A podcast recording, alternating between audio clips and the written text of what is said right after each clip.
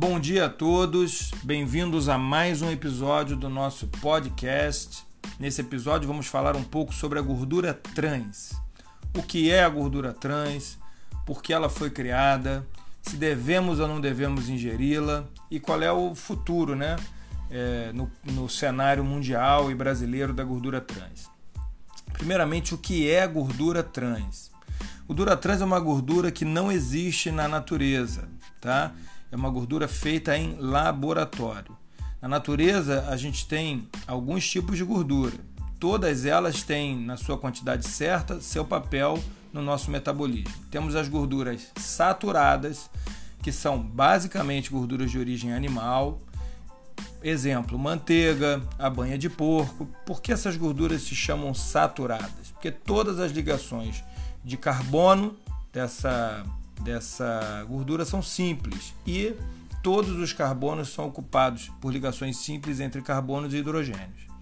A gordura insaturada, que é basicamente também a gordura, basicamente por quê? Porque a gente tem exceções, tá gente? Mas basicamente a gordura de origem vegetal, ela pode ser monoinsaturada, ou seja, é, essa saturação é porque ela perde um hidrogênio e passa a ter uma ligação dupla entre os seus carbonos. É, a monoinsaturada é quando em apenas uma ligação dos seus carbonos ela tem essa ligação dupla.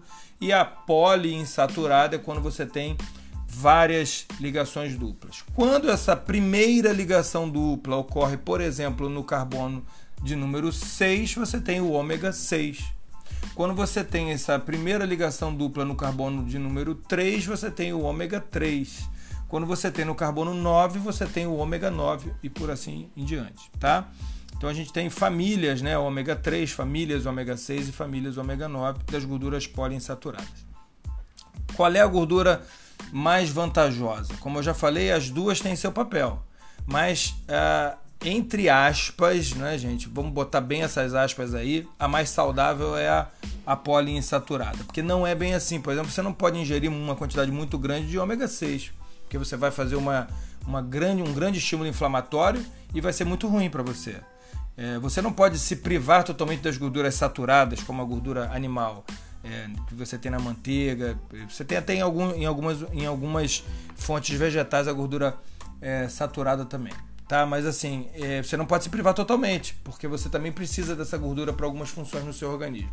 Então, é, quando a gente coloca essas aspas, é porque, em termos gerais, as gorduras poliinsaturadas são mais saudáveis, tá?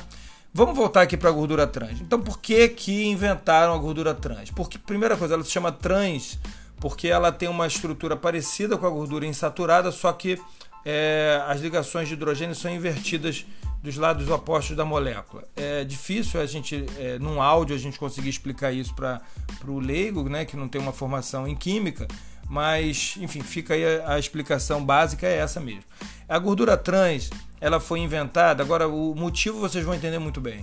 Ela foi inventada porque, primeiro, ela dá um melhor sabor aos alimentos. Segundo, ela mantém os alimentos numa num período de conservação muito maior. Então, para a indústria alimentícia, ela é muito interessante, né? Porque você pode deixar o produto mais tempo exposto para ser consumido e você atrai né, o, o, o, cliente que vai comprar aquela, aquele produto com um sabor mais atrativo, tá? Então, seria bom, né, a gordura trans, mas seria bom se ela não fizesse muito mal a gente. A gordura trans, como ela não é uma gordura natural, a gente não consegue metabolizá-la. Ou seja, não existe nenhuma vantagem nutricional em ingerir gordura trans. A gente não consegue pegar gordura trans e transformar em gordura. A gordura saturada da carne, da manteiga, a gente consegue? Consegue.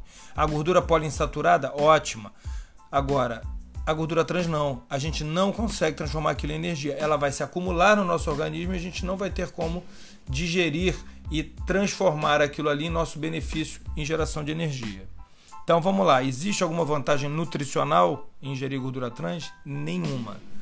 Além de não existir nenhuma vantagem nutricional, a gordura trans contribui demais para o processo de estresse oxidativo, produção de radicais livres. Né? Então a gordura trans faz com que o seu organismo seja bombardeado por uma quantidade de radicais livres muito maior do que você já é, naturalmente produz durante seu dia.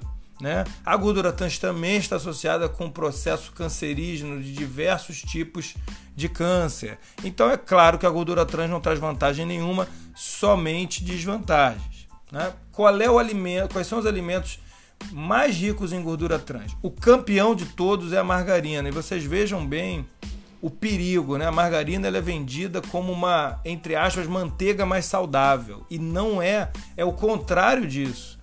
Muito preferível que vocês consumam manteiga a consumir margarina. Margarina ela é o campeão em concentração de gordura trans. É, produtos industrializados, produtos instantâneos, biscoitos de pacote, é, diversos tipos de, de é, alimentos instantâneos, é, enfim, todo alimento altamente processado ele é rico em gordura trans, né? Para durar mais, para como a gente já falou, para ficar mais atrativo e mais interessante para a indústria alimentícia. Qual é o futuro da gordura trans? Aqui no Brasil a gente teve uma grande vitória esse ano é, com uma lei onde até o ano de 2023 a gordura trans terá que ser banida de toda a indústria alimentícia brasileira. Né? Então tomara que essa lei seja cumprida, né? Tomara também que a gente, que os órgãos regulatórios façam um controle adequado, porque seria muito bom se a gente conseguisse ficar livre da gordura trans de uma vez por todas. Beleza, pessoal? Mas enquanto ela não é proibida, é opção de cada um é não optar por alimentos que são ricos, sabidamente ricos em gordura trans. Beleza? Ficou aí a dica. Continue acompanhando nosso podcast. Quem está gostando do podcast, por favor, compartilhe.